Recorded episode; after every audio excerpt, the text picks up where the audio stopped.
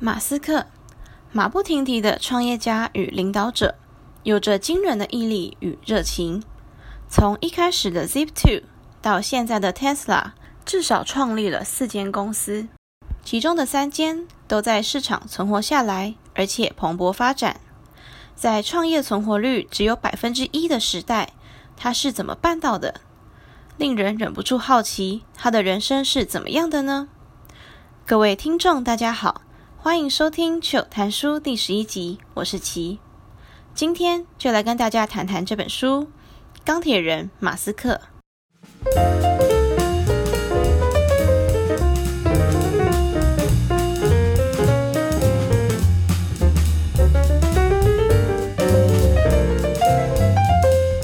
会讲这本书呢，主要是因为想跟大家分享传记类的书籍。传记类的书籍呢，除了读了会有一种很振奋人心的感觉之外，也可以学习主角的优点，跟他怎么样去思考的。尤其是在嗯自我迷失的时候，或者是你觉得对未来很茫然，不知道要怎么办的时候，看传记类的书籍呢，有很大的几率会获得相当程度的启发。一方面呢，可以了解到这些知名人士在成名背后所付出的努力，跟他所遭遇的困难。反过来看看自己现在所陷入的困境，真的是小菜一碟。之前有个老师是说，a piece of 蛋糕屑，就是非常简单的意思。在看过这些书之后，就会发现自己没有理由被这些小事打败。另一方面呢，你可以借由了解这些名人的人生经历，来增加自己的人生经历。打个比方吧，比如说我今天对物理可能很有兴趣，那我就借由看牛顿或是霍金的传记，那呢就可以帮助我知道说要怎么样在这个领域上更加精进，就这个领域的方向是什么。那这些名人是在这个领域上做了什么样的事情，所以被这个领域所推崇。我个人会觉得啊。传记其实是一种很贪心的书籍，因为你想要借由一本书短短的几百页，可能有些是算千的啦，但是就是属于花时间可以看得完的量，那呢就可以获得别人一生的精华。当然，这也是要建立在传记是真实的、没有虚构的情况下。那大家的疑问可能会是，为什么是马斯克呢？这个地方我要老实交代。本来呢是想说要讲贾伯斯，就我家里也有贾伯斯的传记，但后来想一想，可能大家都听过了吧，就是 YouTube 上面有一阵子也疯传，然后呃 Facebook 上面也会有一些文章在讲他的故事，所以我就想一想，嗯，好像不太不是那么适合。之后呢，再看看手边能拿到的书，发现马斯克是一个很好的选择，因为他的专业领域呢是科技相关的。他所创立的公司啊，Tesla、PayPal 跟 SpaceX 都是跟科技相连的。你可以说他是有一种斜杠人生，可他其实也并不是那么斜杠。就是这三个东西的，它的基底都是他对科技有一些呃专业的认识。而有鉴于科技呢，对我们来说可以是越来越重要的。那科技会怎么样去发展，就会变得一个很关键的事情。马斯克呢，可以说是科技业的关键领导者。跟创新者，所以他想要怎么去突破人类在科技的界限，就是一个非常值得参考的想法。我最初呢对马斯克的印象，是因为在二零一七年的一个报道，是关于南澳洲省的缺电危机。那时候马斯克承诺用一百天的时间为南澳洲省建立大型电池储能系统，如果一百天内无法完成，一切就免费。我觉得很狂的是，这个承诺还是在 Twitter 上面半开玩笑打赌了。但结果呢，他也真的实现了这个东西。这样的举动呢，会让我觉得很钦佩的原因是，他的初衷其实是为了解决人类的缺电危机。之后在他的传记里面也会讲到，他是有一个非常远大目标的人。那这件事情呢，就让我想到了苏轼《念奴桥事毕怀古》的一句话，有没有？就是。羽扇纶巾，谈笑间，檣櫓灰飞烟灭的这个，简单来说，就是在谈笑间很轻松的氛围下，就把大事做成的感觉。我那时候就觉得说，哇，真的是最高境界。从那个时候呢，就在我的心中埋下了一颗好奇的种子吧。所以在今日看到他的传记时，我自然而然就会想要拿起来看。那么，我们就回到正题，今天的书《钢铁人马斯克》，副标题：从特斯拉到太空探索，大梦想家如何创造惊奇的未来。事不宜迟，我们就来轻松的聊聊马斯克的心路历程吧。第一个部分呢，是他的幼年时期，也就是第二章，出生地非洲，无限冒险的基因。马斯克呢，出生于一九七一年，在距离约翰尼斯堡仅一个小时车程的南非东北部大城普勒托利亚长大。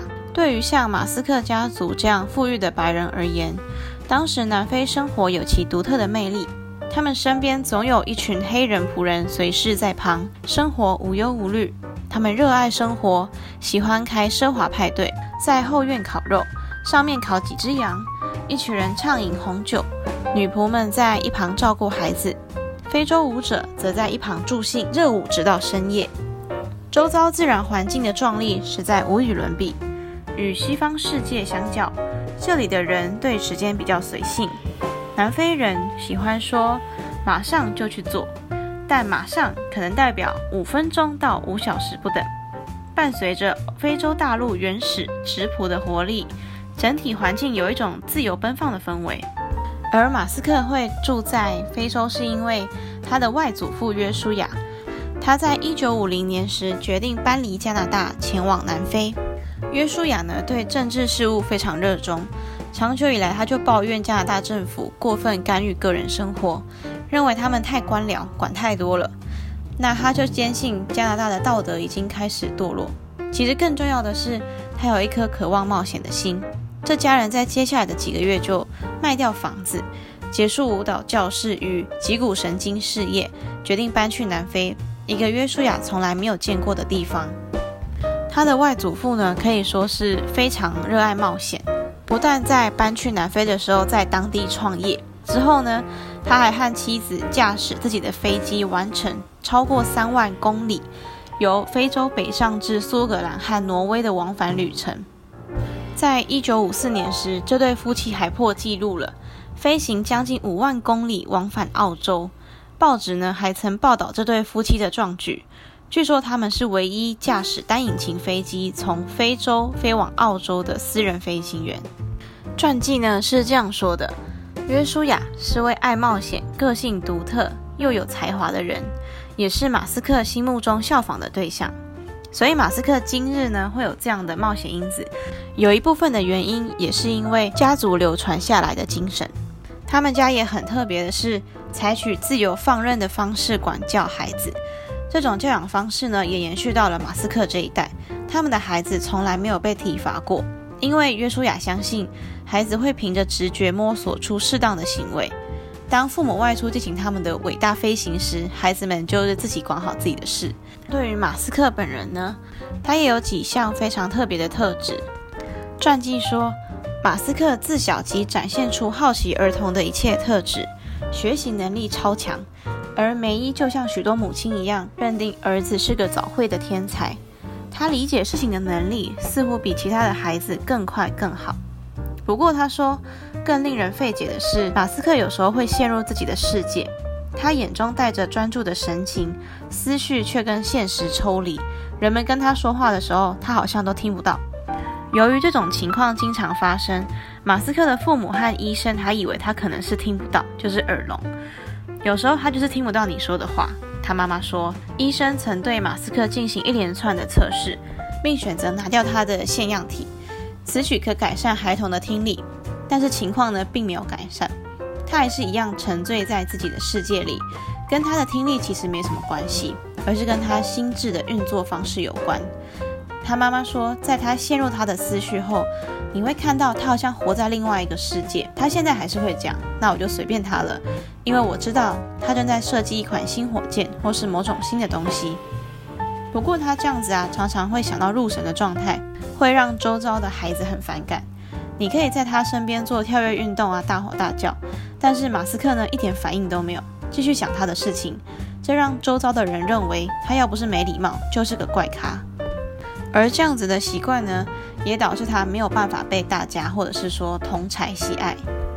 其实这样的思考方式是非常好的，就是他是有一种独特的沉思的模式。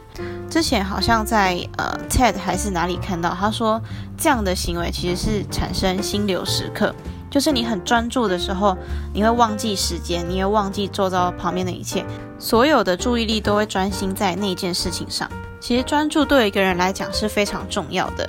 事倍功半还是事半功倍，就是看有没有专注在这件事情上面。如果你很专注，事情就可以很快就解决，就会有更多的时间做更多的事情。所以啊，我会觉得说，如果之后啊有小孩的时候，当他出现这样的情况的时候，我绝对不会去打断他的专注。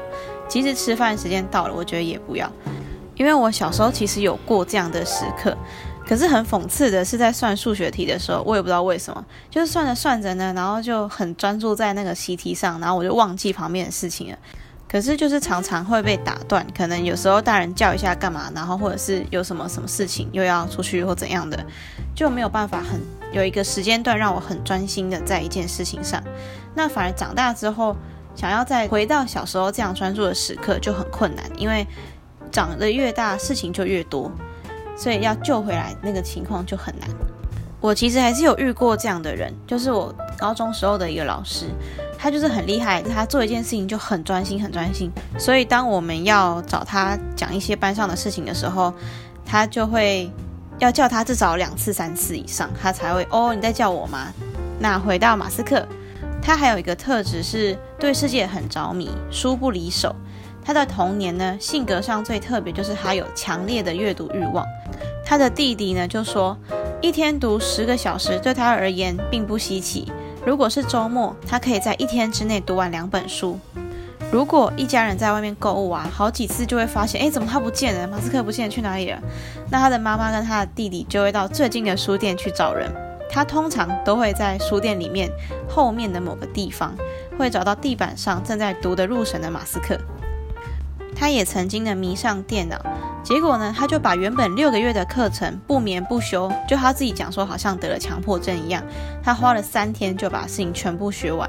他说，仿佛是他见过最紧急的事情。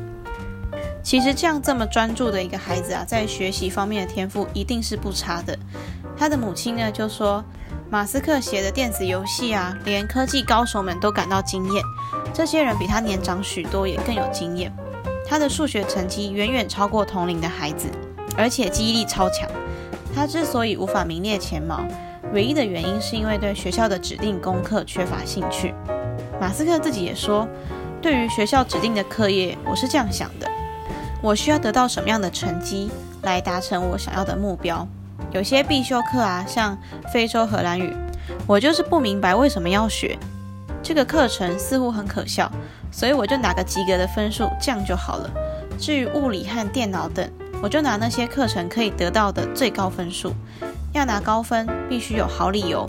如果拿到优等却没有意义，那我宁可去玩电子游戏、写软体或看自己爱看的书，也不要把时间花在去拿最优等。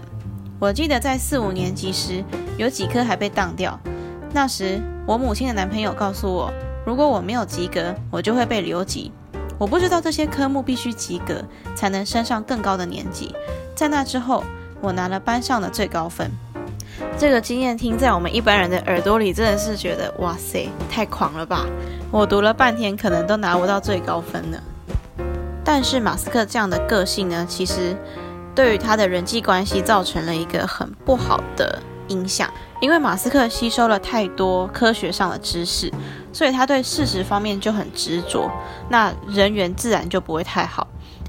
他母亲说了一个关于他跟他弟弟、妹妹和表亲某晚在外面玩的故事，当中有人说害怕天黑，马斯克呢就解释说天黑只是缺少光，但这显然无法安抚那个害怕天黑的小孩，而且呢，马斯克总是会想要去指正别人。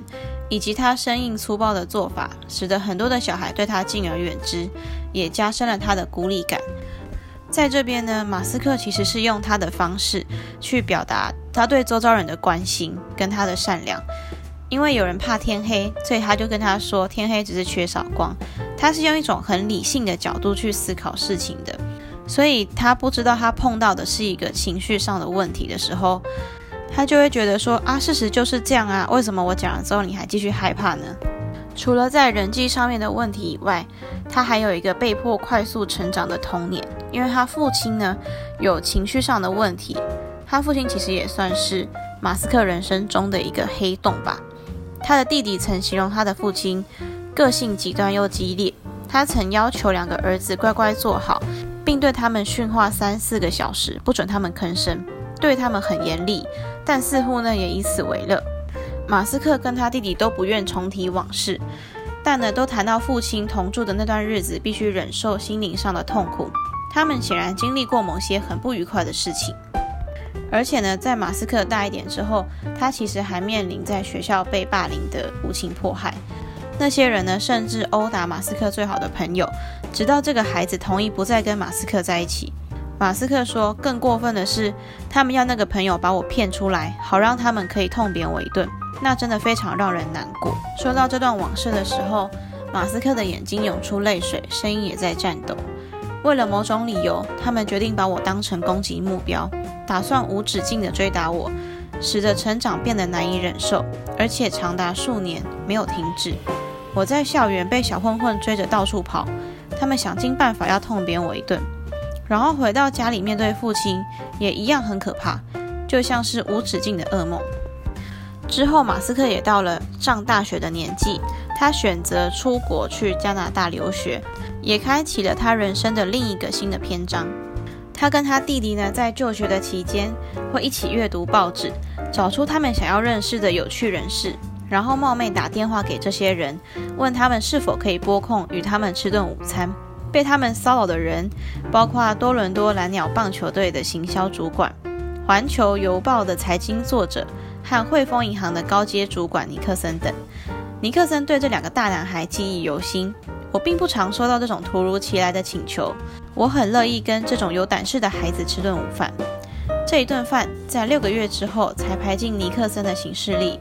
马斯克兄弟呢，就搭了整整三个小时的火车准时赴约。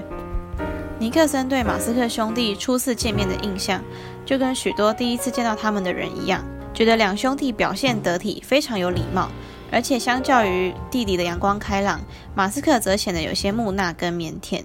但和他们谈话，我很快就被他们打动和吸引。尼克森说，他们非常有决心，想要成功。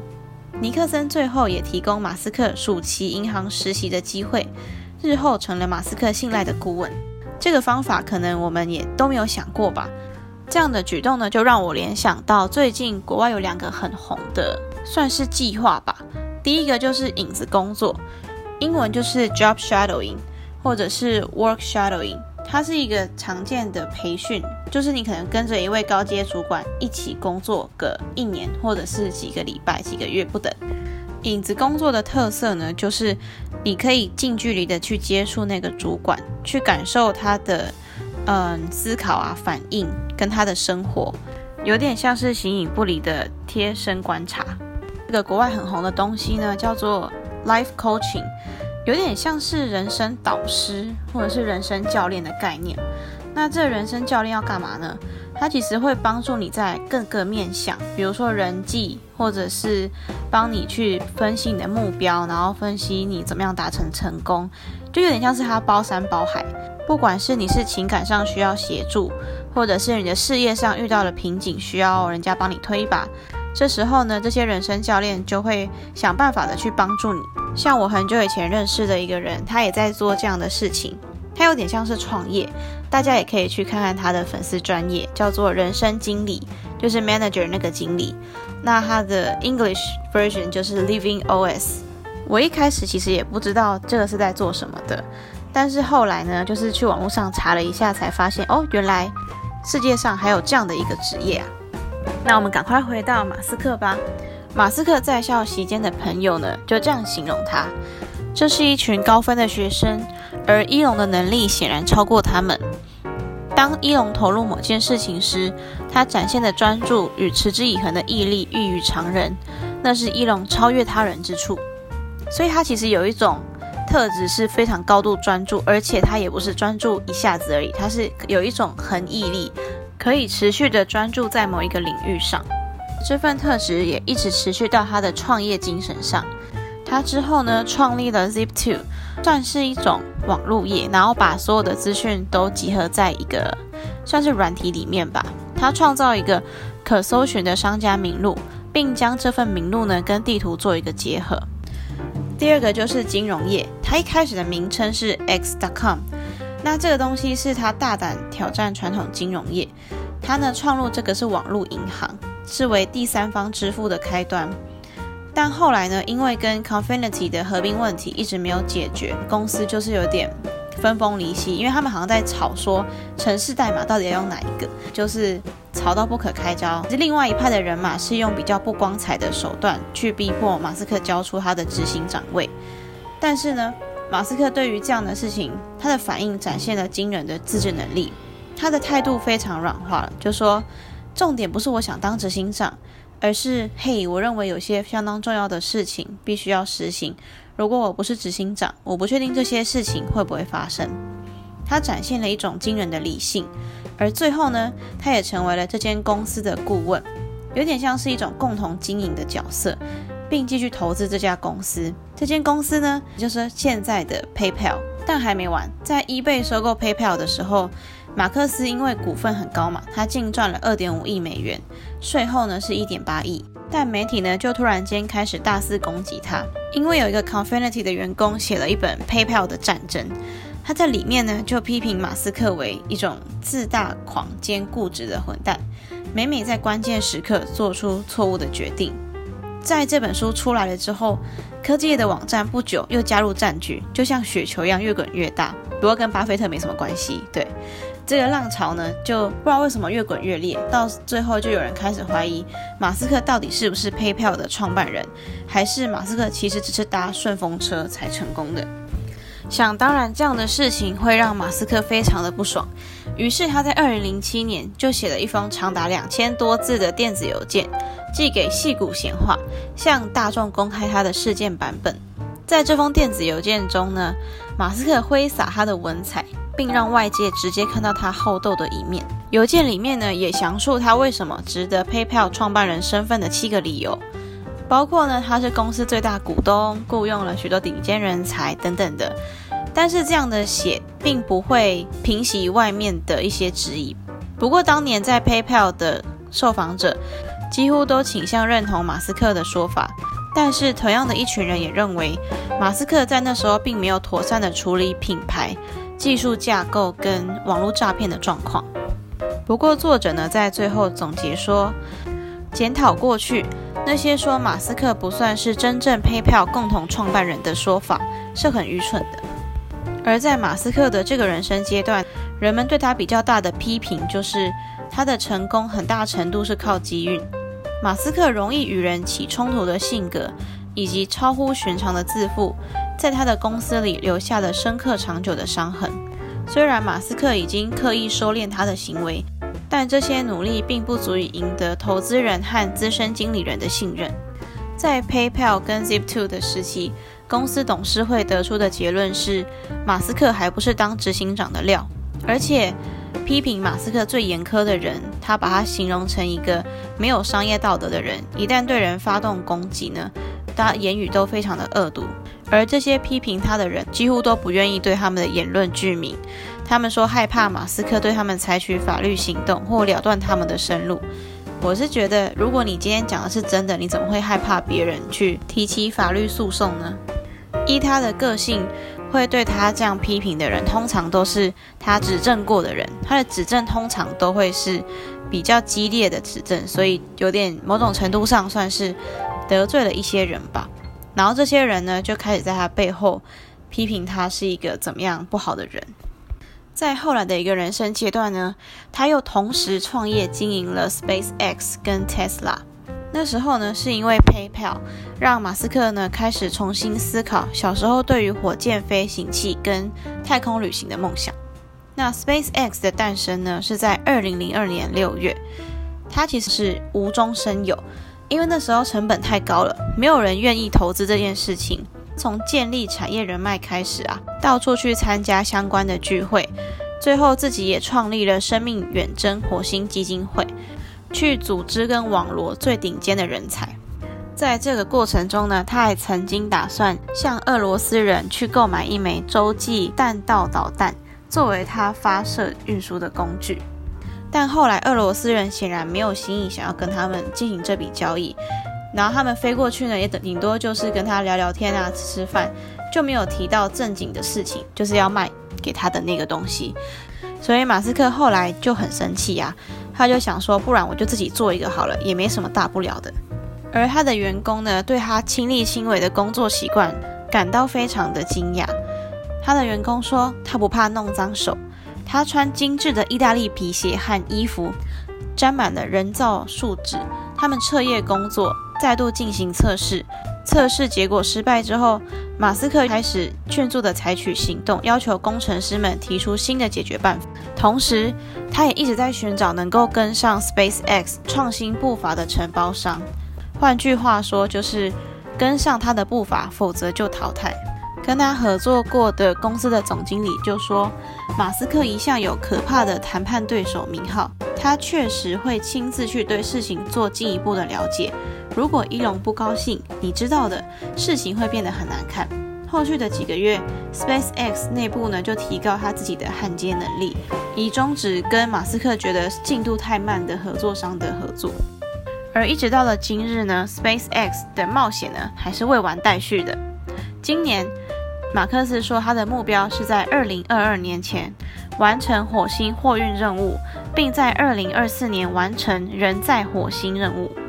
那接下来提到同时创业的另外一间公司，也就是最近很夯的 Tesla。它的诞生呢是在二零零三年的秋天。一开始呢是一个叫做史特劳贝尔的人找上马斯克，从零开始设计跟建造一台车，其中呢就有很多的挑战。但他们两个人知道，真正阻碍公司发展的是取得大量制造车辆的资金跟技术。于是后来他们也做了许多努力，包括去找天使投资啊，请教一些怎么样去做高效电池的人，或者是他们自己去研发。他们呢也不想向底特律取经，结果到头来他们的发展反而威胁到了原本在底特律发展的车厂们。不过，在开发这辆车的时候，他们疯狂的制造成本真的是搞到他们俩快要破产了。但就算是破产，也不能阻止马斯克想要创业的决心。他们继续疯狂的工作。之后呢，Tesla 的路程还发生了哪些故事？就等大家亲自去读一读喽。最后一个部分我们要讲到的是，呃，马斯克自己对未来的愿景。马斯克呢，在二零一五年公布了他的目标。他说要可以用高速传送网际网络的卫星绕地球。这项服务能为其他三十亿人提供现代网际网络科技，也可以作为现代社会仰赖的光纤缆线网际网络的一种备用系统。他力推这项服务，甚至把它当作是太空传送网际网络到火星上最终殖民地的第一步。他说。火星上也必须有个全球通讯网络，我认为这必须做到。目前还没有看到有其他人正在做这个。马斯克呢，他有一种超乎常人想象的野心。他曾这样说：“我天生有强迫症，在当破坏王或面对失败方面相当有经验，但因为已经累积了大量的伤疤与结痂，我在这方面的皮很厚，不怕了。对我而言，重要的是能够战胜挑战。”而不是小胜利，天晓得为何我会这样，可能是我有严重的心理黑洞或神经短路吧。这段话呢，显露马斯克对自己的认识，而且深具含义。作者说，对马斯克来说，所谓胜利，并不是把特斯拉打造成一家有稳定绩效、能取悦基金经理人的公司，也绝对不是把 SpaceX 打造成一个为了通讯卫星而进入太空业的实力主义者。如同这封电子邮件所示，马斯克的所作所为不像你熟悉的那种典型执行长，他追求的是一种个人的召唤，和他的灵魂交织后注入内心最深处的召唤。与马斯克相处并研究他多年后，我现在真切地相信，很少人能真正洞悉理解马斯克内心的动机与意志力。我和大家一样，看到他事业缺陷、性格缺点，以及他面临的挑战。但我相信，马斯克探索未来之路将会成功，因为他是一个可以接受失败、同时对自己信念可以坚持到底的人。这边可以补充的是，在书里面其实有提到，马斯克这个人呢，他把拯救人类当成是他一生的志业，所以也不难想象为什么他会创这么多业。他也是希望人类能够在未来有一个好的发展。到目前为止呢，回头看看马斯克，其实也发现他成长了许多。从 Zip2 跟 PayPal 那个时期，被人家说是非常不适合当执行长的人，到了现在，他可以一个人领导两家公司，而且他也从不善言辞到一站上舞台就可以谈笑风生，他的确也是成长了很多。从这里呢，我们也可以知道说，聪明跟领导其实是两件事情，而马斯克呢，也是在其中失败后又站起来的人。我会觉得马斯克是一个大胆而且充满愿景的人。他抱持着一种可以失败但绝不放弃的精神，这一点是非常值得我们学习的。总结今天的故事呢，主要三个要点。第一个就是专注加恒毅力与热忱为成功的三个要件。第二个是厉害的是能够接受失败，而且在每一次失败中汲取经验，再次站起来。第三个是大胆的想象，仔细的计划。又到了节目的尾声了，以上就是趣有谈书第十一集。大家觉得这一集的内容怎么样呢？欢迎到趣有谈书的 IG 账号小老鼠趣有 Reading 下底线 Podcast 逛逛，及点进主页的链接给我一些建议哦。那我们就下次见啦，拜拜。